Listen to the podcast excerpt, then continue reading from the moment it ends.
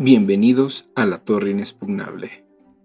Les doy la bienvenida a un nuevo capítulo de estas noches de humo, en el cual hablaremos de un tema controversial, pero muy importante, el feminismo. Sin embargo, para ello tengo una invitada, porque sería un tanto ridículo que hablara de feminismo yo solo. Sin más preámbulo, comencemos.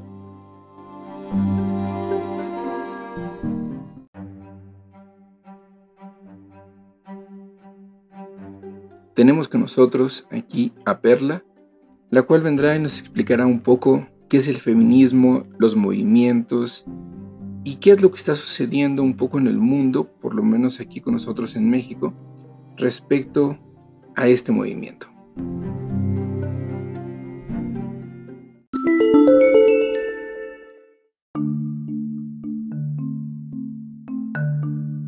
Bienvenida a la Torre Inexpugnable. Hola. Pues vamos comenzando de lleno con el tema, que pues qué más fácil y más importante que qué es el feminismo. Bien, bueno, pues el feminismo es importante entender que no hay un solo feminismo, sino que hay diferentes eh, líneas del feminismo. Existe el feminismo liberal, existe el feminismo radical, ecológico, interseccional, institucional. Hay diferentes líneas del feminismo, entonces es importante entenderlo principalmente porque de repente en redes sociales principalmente se pueden encontrar comentarios que dicen como que ni las mujeres nos ponemos de acuerdo, etc. Bueno, pues esa sería la razón Independientemente de eso, de la línea a la que pertenezcas del feminismo, la que más te atraiga, te sientas más cercana por tu contexto, lo que sea, eh, creo que todos van a coincidir en un punto eh, que es buscar la emancipación de la mujer, la libertad de la mujer.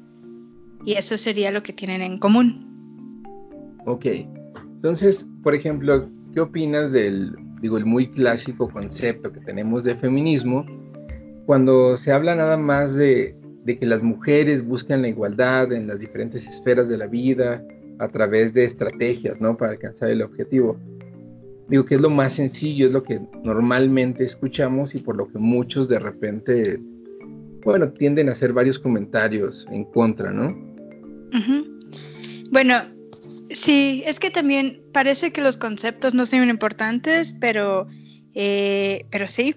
Entonces, sí, no, el feminismo no, no me atrevería a decir que busca la igualdad, sino más bien que apunta hacia esta cuestión de la emancipación y si queremos buscar algo similar a la igualdad tendría que ser la equidad, que no son lo mismo, porque por supuesto de alguna manera ustedes también tienen eh, también son oprimidos de distintas maneras, por supuesto, y nosotros no queremos, pues, ser iguales en ese sentido. No queremos cargar también con aquellas opresiones que son para ustedes.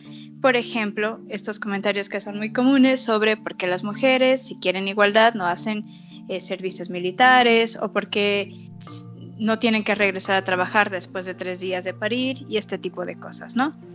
Entonces, pues no, sería más bien una cuestión de equidad y la emancipación. Y como te digo, bueno, pues para la emancipación sí eh, existen pues estas prácticas eh, que han sido opresoras históricamente, históricamente más bien, y es importante pues eliminarlas.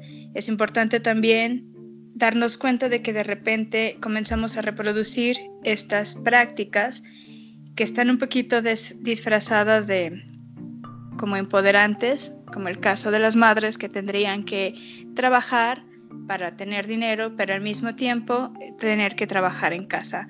Pues esta apertura que se nos dio a las mujeres sobre el derecho al trabajo y al estudio, pues al final termina como más siendo opresora también, ¿no? Y se confunde, pues se vuelve más como una fantasía de liberación. Sí, porque de alguna manera es como decir que el, alcanzar la igualdad, entre comillas, es de nuevo llegar a ese punto donde, donde ustedes quisieran transformarse o tomar el papel que hasta ahorita tomamos los hombres. Y digo, ese no es el, no es el punto, ¿no? No sería el objetivo real del movimiento. Sí, no, definitivamente no, no queremos ser como los hombres ni sufrir aquello que también los hombres sufren.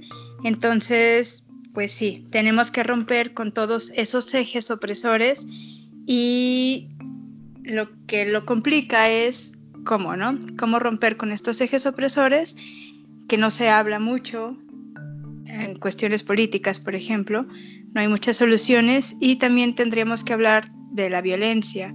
La violencia también es una forma muy importante de ejercer opresión y también se tiene que solucionar. Otro punto sería aprender a distinguir eh, cómo y reproducimos estas, estas prácticas y pues entender que las únicas prácticas que van a ser realmente liberadoras van a ser aquellas en las que nosotras pongamos nuestras propias reglas.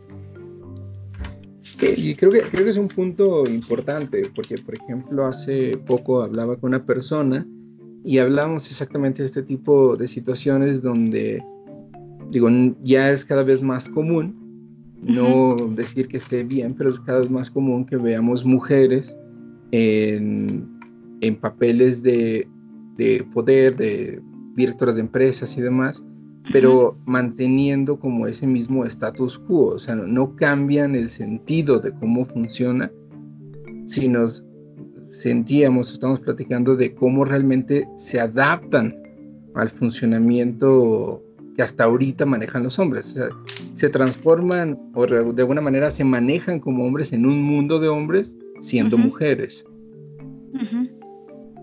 Sí, pues eso sería lo que te digo, o sea, hay que cuestionarnos cómo es que estamos replicando estas acciones y pues tratar de evitarlas, ¿no? Esa es la parte que creo que es más complicada de todo esto, ponernos de acuerdo en cómo es que va a funcionar.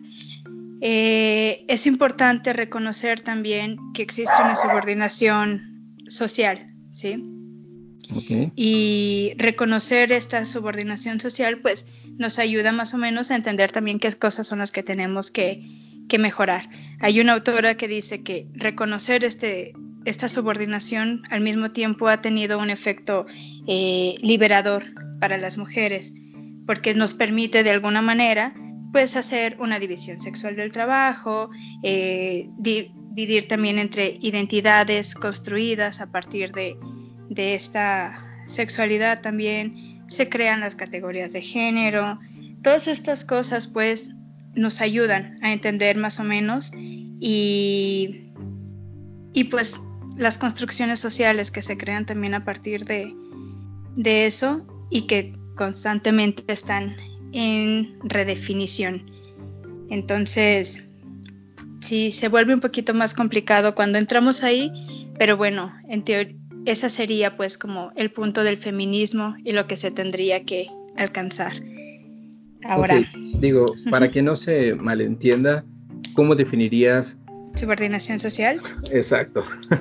bueno, pues al final de cuentas estamos hablando de, opresión, ¿no? Estamos hablando de un sistema oprimido y también entender que, que también, además de nosotras como mujeres, que ya somos pues las oprimidas, pues en este caso pues del feminismo, habrá otras que sufren diferente pues no sé cómo explicarlo, diferente opresión, ¿no? Como el caso de las mujeres afro que tienen que sufrir esta discriminación por ser afro y además por ser mujeres, eh, o las mujeres indígenas también, bueno, los pueblos o naciones originarias tendrían que subir esto. Entonces hay que ser consciente en todos los ámbitos de, de, de la opresión cómo somos oprimidos, cómo oprimimos y también de nuestros privilegios.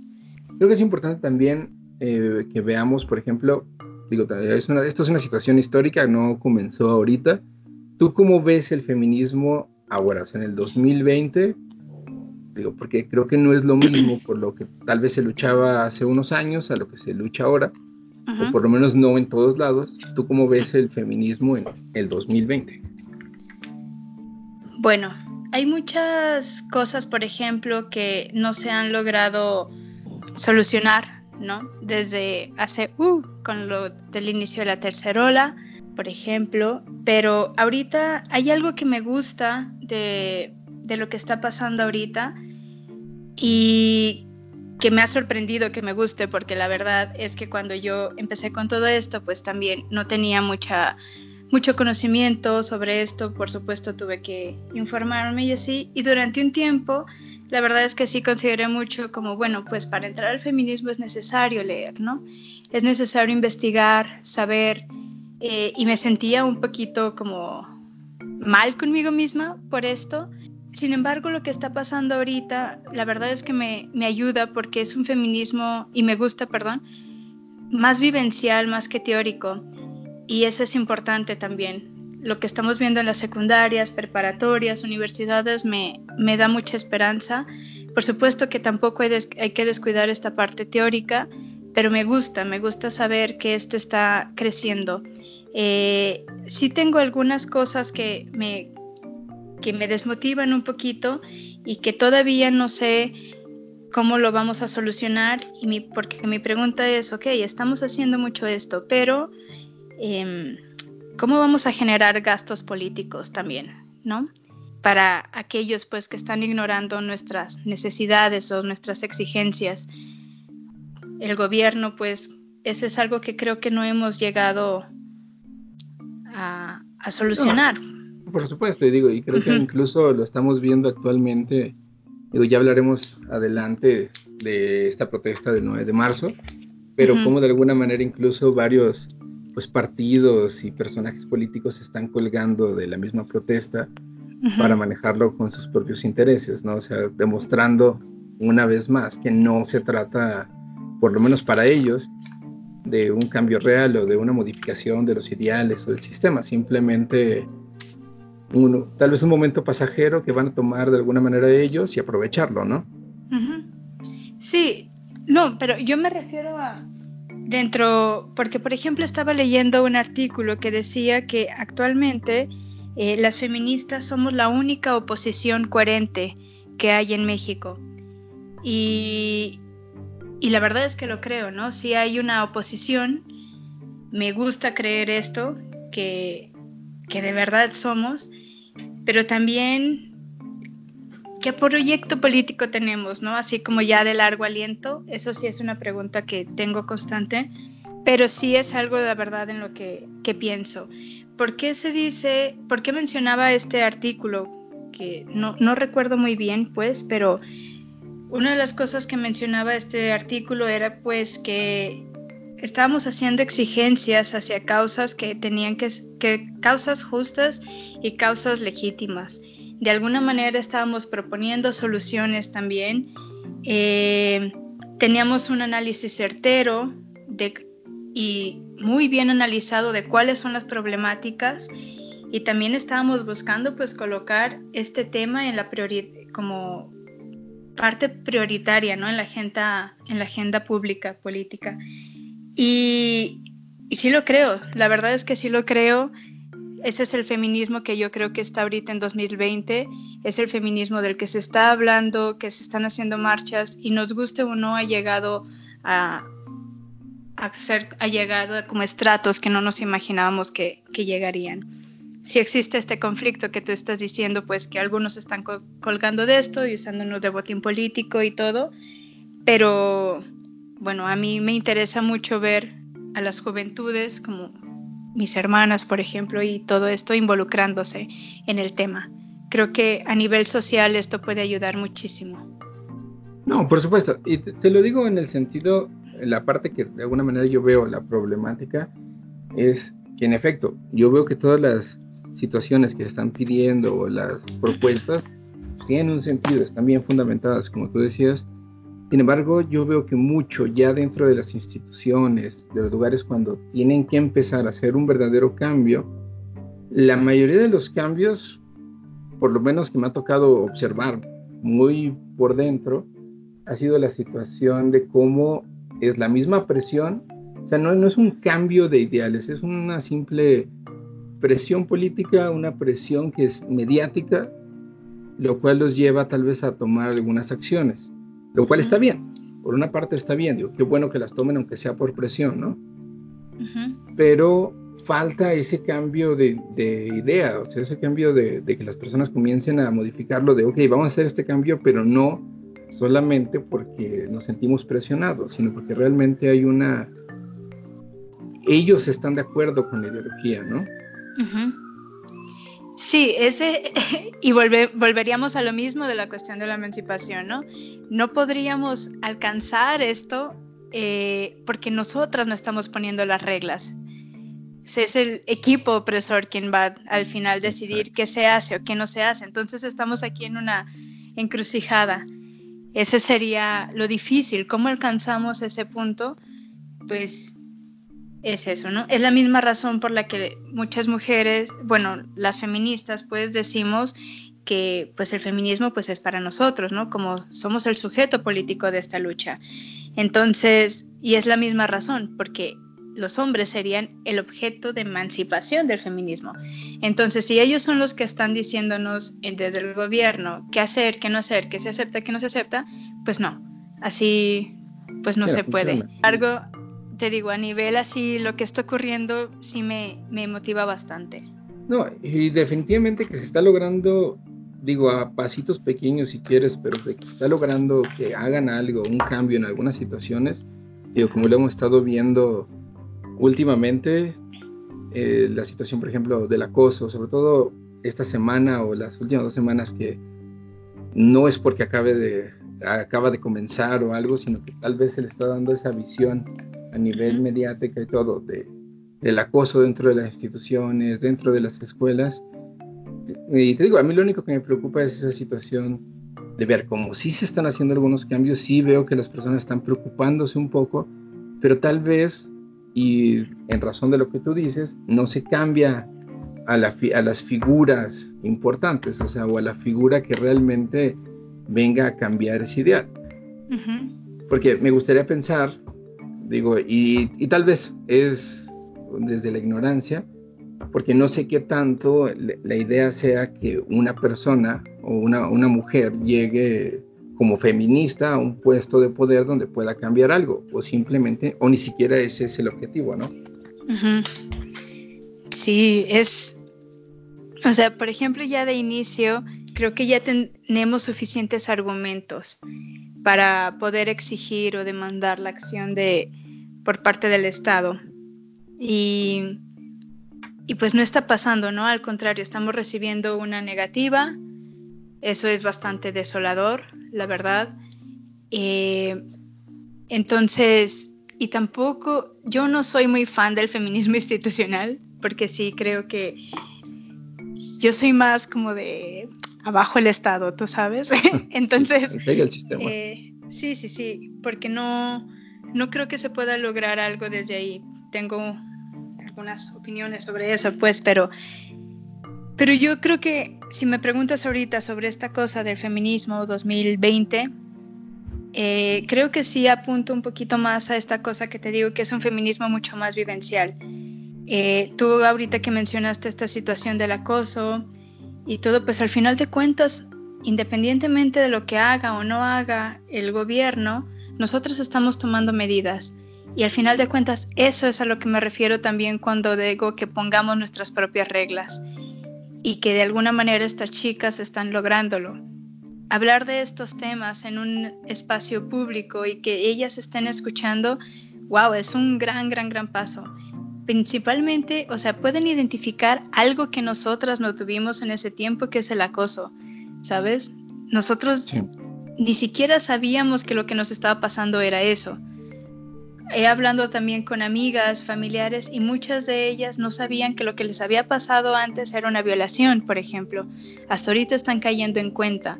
Entonces, ya fuera, por ejemplo, de toda esta cosa de la teoría y todo, bueno, esto, ellas están poniendo las propias reglas, ¿sabes? Ellas que son las más jóvenes son las que, las, las que lo están haciendo y, y ahí es donde pues toda la teoría se nos cae, ¿no? Sí, digo, no sé qué tan lejos estamos de, una caída del Estado tal cual o no. Sí, claro. Digo, uno le gusta pensar que tal vez estamos más cerca de lo que creemos, pero ahora sí que no lo sabemos. Muy lejos, creo. pero en el sentido, digo, pero tienes un, buen punto. O sea, la verdad es que el sentido de que estas chicas ahora, que a ellas les está tocando de alguna manera vivirlo y vivir lo mismo que a muchas de ustedes les pasó, y como tú dices, que sepan, que entiendan qué está pasando y tal vez pongan un, aunque sea un límite o se atrevan a decir que no en el momento porque saben que qué es lo que está sucediendo, pues ya es una diferencia, ¿no? Y esto creo que nos lleva pues, al siguiente punto, digo, ¿cómo ves los movimientos actuales? Digo, ya creo que lo comentaste de alguna manera, pero en sí los varios movimientos actuales que están pasando, por ejemplo, aquí en México. ¿Como qué tipo de movimientos? ¿Como de los colectivos y esto? Exacto, o sea, de toda esta situación que de alguna manera a todos los que estamos aquí encerrados en nuestro cuarto y nomás vemos a través de la pantalla la situación, pero que de repente empiezan a explotar por todos lados y pues te habla de algo, ¿no? Te habla de un movimiento, por lo menos, de un cambio, de algo que estaba tal vez encerrado y de repente está sucediendo. Híjole, es que eso es súper interesante porque eh, es una discusión constante, ¿no? Cada marcha que hay y si hay estas, si queman algo, si grafitean, si rompen, también sale a la luz este tipo de comentarios de así no es la manera, háganlo de otra forma. Y yo me digo a mí misma como, güey, hacemos otras cosas, ¿no? O sea, si no lo saben es porque no están enterados, pero se han intentado otras cosas. Hay colectivos que, hay redes de mujeres que se cuidan a los hijos entre ellas, ¿no? Hay asesoras legales, abogadas que hacen su trabajo de forma gratuita para personas que lo necesitan. Hay mujeres compartiendo información y acompañando abortos eh, de forma eh, segura. Eh, todo este tipo de cosas es, están haciendo algo, ¿sí sabes? Sí, claro. y esto está pasando y son otras alternativas, pero no es la única alternativa y tenemos que entender esto. Pero a mí estos colectivos que hay alrededor, bueno, creo que han, lo digo de experiencia propia, creo que han ayudado bastante y están haciendo eh, cosas importantes. A nivel micro, tal vez muchos de ellos, si tú quieres, pero que es importante, trabajar con el barrio, por ejemplo. Hay un colectivo cerca de aquí de mi casa que trabaja a nivel barrio y dan charlas y dan eh, talleres y dan este, seminarios sobre feminismo y donde involucran a toda la gente del barrio. Entonces esto me parece como muy, muy bueno. Por otra parte, hay colectivos también que trabajan con hombres, con los mismos hombres del barrio o cómo ayudar a las chicas si están en alguna situación ahí también dentro del barrio o fuera del barrio, cómo intervenir, o sea, también cómo deconstruirse que se den cuenta ellos cuáles son sus prácticas, que también son eh, negativas o machistas, etc. Entonces, pues sí, hay un gran, gran, gran, grandes cosas. Gente que ayuda también a las mujeres migrantes, ¿no? Eh, no sé si, por ejemplo, hay mujeres, las mujeres migrantes de 10 que viajan, 8 van a ser abusadas sexualmente. Entonces, ahora también hay colectivos que se encargan de proteger a estas mujeres o ayudarlas a hacerlas eh, un test, por ejemplo, para ver si tienen alguna enfermedad eh, de transmisión sexual o cosas así. No sé, diferentes alternativas. Pero sí estamos abarcando diferentes espacios eh, públicos. y como lo dices, tal vez la única diferencia es que no son explosivos, o sea, no es una situación que porque alguna vez lo comentábamos hace poco, eh, aquel día que de repente a todo el mundo le importaban las estatuas, ¿no? O sea, es hasta el día que de repente ven algo en la calle, que de repente comenzamos a abrir los ojos y decir, oye, ¿qué está pasando? Sí, y pues no es algo malo, ¿no? Yo sé que esto dividió muchas opiniones. Hay gente, incluso hay feministas que dicen, bueno, no está padre esto, otras que dirán que sí, eh, mi opinión, así mi manera de pensar es como, bueno, yo no lo hago, eh, yo no destruyo, no digo que no lo haría, ¿sí? Quién sabe la situación. Y ese es el punto, ¿sabes? yo no puedo decirle a la gente cómo debe o no manifestarse, principalmente porque yo no he sufrido lo que ellas han sufrido. Yo no, no me he asesinado a una hija o a una familia cercana, o sea, no, no ha pasado esto. He tenido otras situaciones, pero no algo tan así, ¿sí sabes? Y yo no puedo decirle a ellas, sabes que no estés así enojada o hay otras maneras. Ellas tienen derecho a expresarse como ellas quieran y si el Estado les está en deuda, pues bueno, o sea, tienen derecho a manifestarlo. No podemos decirle a la gente cómo se debe de sentir o no. Y eso es importante entenderlo. Y, y pues ser empáticos con la situación, enfocarnos en el tema en el que tenemos que enfocarnos y no estar como desviándonos por el hecho de, de las estatuas. Y, y, que creo que fue la forma más fácil, ¿no? De repente, para todo el mundo fue más sencillo hablar de las estatuas que el fondo de las protestas. O sea, nadie se preguntó por qué están pintando la estatua, solo se preguntaron por qué pintan la estatua, ¿no? Y nadie dijo, bueno, ¿qué tienen o qué está pasando que las obligue a, hacerlo? Digo, si alguien, si nadie te escucha, tienes que gritar, ¿no? Sí, claro, y la razón también por la que no escuchan o que la gente se enfoca más en eso, pues también es, es lo mismo, ¿no? Es, es machismo, hay una, una tendencia a querer decirnos como sí, como no.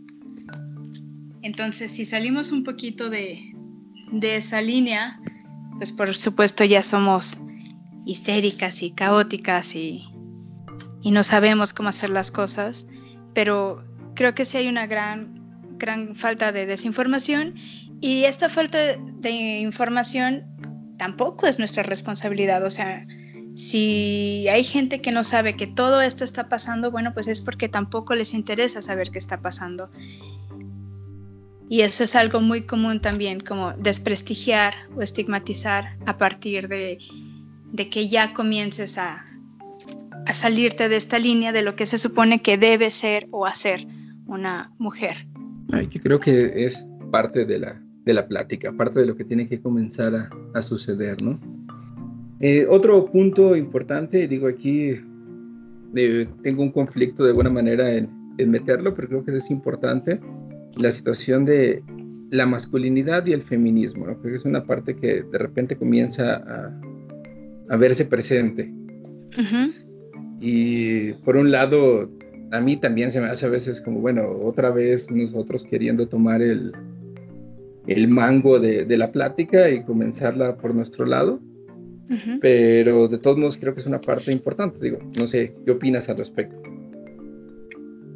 Mm, mira, yo pienso que eh, sí, por supuesto, yo pienso que no, no hay hombres feministas no son hombres feministas, por lo mismo que te mencionaba hace rato, eh, las mujeres somos el sujeto político de esta lucha. Eh, tampoco hay que tomarnos tan a ligera la palabra de aliado. Es una palabra que tiene que tomar mucha, mucha fuerza. Ser aliado no solo significa como que no agredir a las mujeres con las que te rodeas, no significa nada más no tener muchas mujeres, por ejemplo, dentro de tu área de trabajo. O sea, es mucho, mucho más que eso, ¿no? Es tener una participación activa. Las mujeres militamos el feminismo. Es algo que se milita todos los días, todo el tiempo. Y no, no pedimos menos, creo, de los aliados. Entonces, últimamente esta situación también se ha vuelto bastante complicada porque, pues, se malentiende, ¿no? Se cree que ser aliado solamente es, es, ser este hombre que no, no es malo con las mujeres. Pero bueno, ese tipo de hombre bueno también afecta porque es un hombre bueno desde su pasividad y es, tal vez no ejerce violencia contra ellas, pero tampoco hace nada por evitarla. No detiene a sus amigos, por ejemplo, cuando la hacen. Y es un tema delicado. Yo hace poco publiqué una, carta eh, en mi Facebook, que abrí hace poco, eh, para mis amigos Y en esta carta yo les decía esto, les decía, bueno, pues es que gracias, me da gusto ver que puedo, que sigo a la gente correcta y que me sigue la gente correcta, que no tengo que ver nada de este tipo de comentarios horribles con los que muchas de mis amigas podrán enfrentarse, eh, pero no es suficiente, es como gracias, pero no.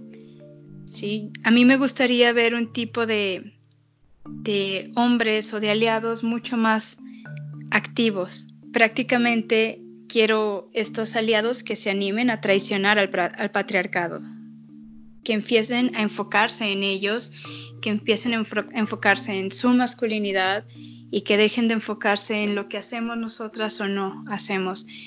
El tema de feminismo es para nosotras, que se ocupen de ellos. Eh, que si uno de sus amigos usa la palabra feminazi, bueno, que lo confronte.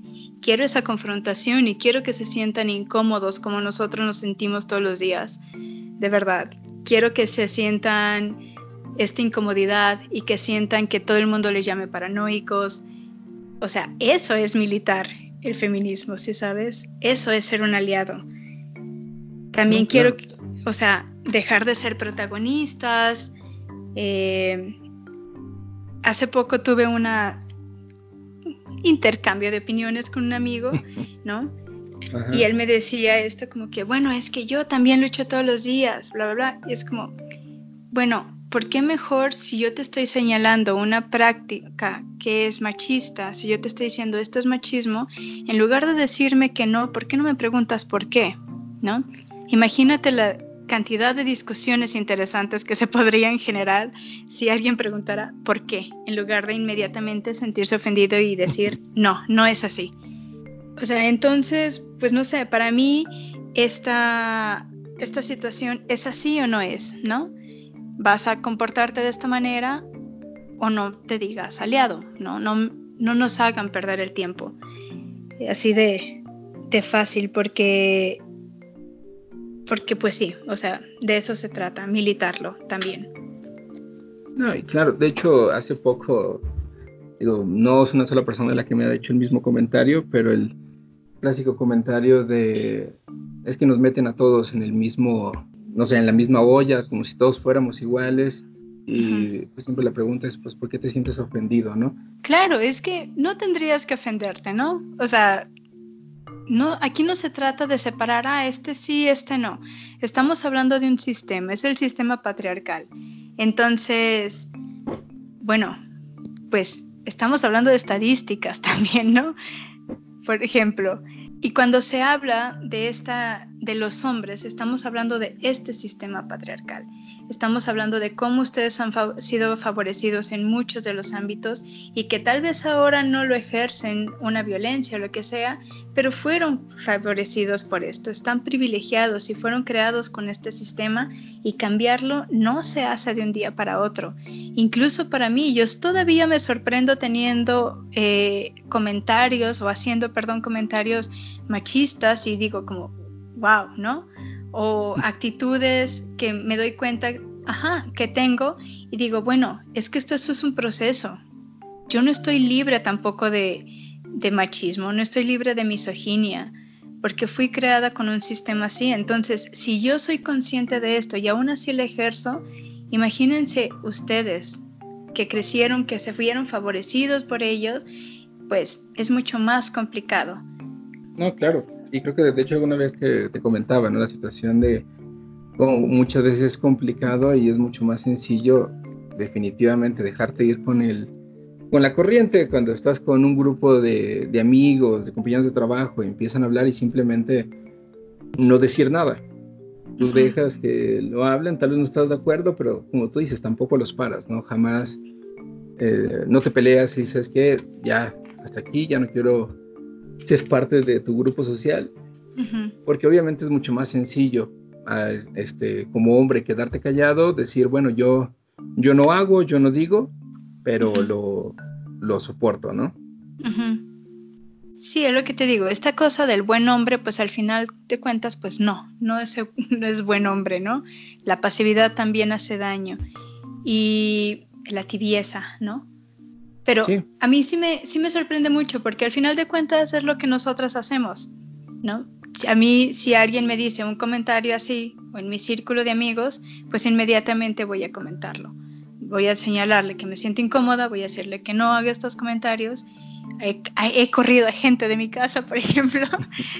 Entonces, o sea, si nosotros lo hacemos, ¿por qué ustedes no? O sea, hay que, nosotros ya cargamos con este estigma. Si se van a aventar a esto, pues también tendrían que cargar con él. Ah, pues, y si no, como tú dices, ¿qué sentido o dónde queda el concepto realmente de aliado cuando de alguna manera, pues es como el soldado que sigue disparando, pero dices, bueno, fueron órdenes. Ajá. Sí, este claro. Y es el similar a yo no soy homofóbico porque tengo amigos gays, sería... clásico. Ajá, lo mismo, ¿no? incluso, te voy a ser sincero, la verdad me la pensé tres veces en hacer este capítulo, porque la verdad no, o sea, no quiero que sea como mi opinión la que, la que se represente en este capítulo. A fin de cuentas, yo no quiero ser yo el que hable de, de feminismo. De alguna manera siempre he sentido que no me toca y me ha molestado un poco incluso videos y gente de un tipo que va y te explica qué es el feminismo o cómo, cómo ellos tienen que representar el feminismo, ¿no? Bueno, antes de terminar, me gustaría, ¿tú cómo ves, qué opinas? Digo, ahora sí que estamos en puertas y en el marco de la protesta del 9 de marzo. ¿Cómo lo ves? ¿Qué opinas? ¿Qué se espera de alguna manera? Uy, tengo muchas opiniones sobre el paro. Mira, el paro en sí no es el primer año que se hace, de hecho, es el primer año que se hace tan grande o que, la, que se viraliza también en redes sociales, se habla de esto y es el primer año en que también la derecha quiere participar. Entonces, y la iglesia. Entonces, ajá, eso me hace sentir un poquito rara, ¿sí? Principalmente porque, bueno, hay que tomar en cuenta también por qué nace este paro y por qué es el día, el 8 de marzo, este día, pues que antes nosotros llamamos como el Día de las Mujeres y ahora pues ya se decidió que es el día por la lucha de los derechos de las mujeres y esto. Bueno, la historia eh, es que durante una huelga eh, de mujeres que estaban en paro, el dueño de una fábrica de telas, porque era una maquiladora, decide incendiar con ellas adentro esta fábrica. Dicen que por el color de, los, de las telas y esto, eh, pues el humo era morado, es ahí de donde viene como el color morado, como este día de la mujer y todo. Entonces surge de un paro esta idea, surge de una huelga, pero también surge de una huelga de obreras, de gente que trabaja para fábricas y maquiladoras, mujeres que trabajan para fábricas y maquiladoras. Y de lo que me doy cuenta de este paro es que estamos muchas incluidas, menos la clase trabajadora, menos la clase obrera. Ellas no están incluidas y me he enterado de casos en los que incluso son castigadas si se les ocurre hacer este paro. Si mujeres que, ok, si faltas, pierdes tu trabajo o te vamos a descansar, entre comillas, unos tres días sin salario. Entonces, eso me hace cuestionar un poquito hacia dónde tiene que ir mi solidaridad. Eh, lo mismo con, con las profesoras, profesoras que de kinder, por ejemplo, o de primaria que dejan de trabajar, pero al mismo tiempo van a ser las mamás las que van a tener que trabajar en casa y que van a tener que seguir eh, haciendo este trabajo del hogar, que al final de cuentas es trabajo. Entonces, eh, por supuesto, o mi trabajo, se suspendieron las clases para todos, ¿no? Hombres y mujeres, que me parece bastante ridículo, pero bueno. Entonces, eh, si no están incluidas estas mujeres, pues me parecería muchas cosas menos un paro, me parecería muchas cosas menos una huelga. Podremos decir que es más como una acción colectiva y está bien también está bien querer mostrar un punto y está bien la idea, pero si me hace sentir de la manera más honesta, sí me hace sentir un poco culpable. porque sé que no es ahora pues equitativo, no es justo para todos, ¿no? Uno, quienes podemos hacerlo y quienes no, el paro se volvió ya en una situación de privilegio también. Quienes podemos hacer un paro, quienes nos dieron permiso también, entre comillas, de hacer el paro, eh, pues ya se volvió en una cuestión de privilegio también. Y mi otro punto sería que pues esta, este paro pues tampoco se convocó, tampoco se decidió en una asamblea. Entonces, pues también me hace cuestionarlo mucho como paro, paro. Mi problema tal vez es con el concepto de paro y huelga. Creo que tiene mucho de acción colectiva, pero no lo podría llamar como un paro, que igual no lo demerito, me sigue pareciendo una buena idea y participo con gusto y soy solidaria con mis compañeras con gusto, por supuesto, y lo haría cada año, pero sí, ese sería solamente mi, mi conflicto menor. Oh, con la fabulosa protesta del 9 de marzo. Pues digo, ojalá, digo, esperemos que ojalá sí haya una repercusión, que no quede nada más en el, pues ya, no otra, no pasó nada el 9 de marzo y todos nos fuimos y el 10 llegamos y seguimos trabajando como siempre, ¿no? Una alternativa, por ejemplo, yo acepté pues al inicio, antes de que mi escuela lanzara el comunicado de que no íbamos a tener clase ese día, yo dije, bueno, pues si vamos a tener este paro, también tendríamos que tener una parte más activa, al menos con las estudiantes, explicarles por qué está pasando esto, eh, pues que no quede ahí solamente. Eh, yo, por ejemplo, el día lunes, afortunadamente, una amiga me invitó a un colectivo con el que ella trabaja en el que pues vamos a estar mujeres reunidas hablando sobre estos temas y me parece una buena oportunidad y me parece una buena opción eh, para hacerlo. Claro que no todos tenemos que hacerlo lo mismo, yo hacer lo mismo. Yo no soy quien nadie para decir cómo tendrías que llevar tu 9 de, de marzo.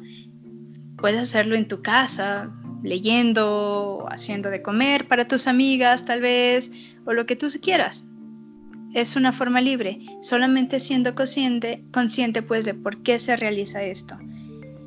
Y sí, entonces creo que es una buena idea. La verdad, me gusta esta idea eh, de, de poder estar como en lo colectivo también, con más mujeres este día. Bueno, pues la verdad que ahora sí que muchísimas gracias. Digo, esperemos que, sabemos que esta lucha de alguna manera no va a terminar por lo menos pronto. Pero pues esperemos que poco a poco se vayan haciendo cambios importantes, ¿no? Pues te agradezco muchísimo que te hayas dado un ratito para platicar aquí con nosotros. Eh, Gracias. las fallas técnicas que tuvimos al principio. Del complot. Del complot. Eh, pero de verdad, muchísimas gracias y pues ojalá todos aprendamos un poquito más los que no sabíamos y los que sí sabíamos, ¿no? Sí, igual luego te paso mi carpeta de Google Drive con todas las lecturas por si tú quieres pasarlo a alguien más, de tus amigos o algo, o amigas. Excelente. Y así, es pues material si, si no tienes problema, incluso lo podemos poner en la página de Instagram del podcast. Y que todas las personas ojalá se atrevan a entrar un poquito y aprender un poquito más. ¿Por qué no? Sí, Vale, vale. ¿Ah? Pues muchísimas gracias. Te lo agradezco y ojalá tengamos otra plática después. Sale.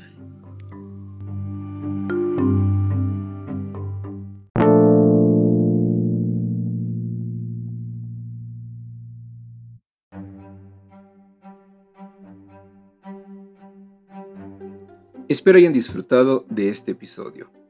Recuerden, nos pueden enviar un mensaje a la torre-inexpugnable en Instagram o enviarnos un correo a la torreinexpugnable.gmail.com.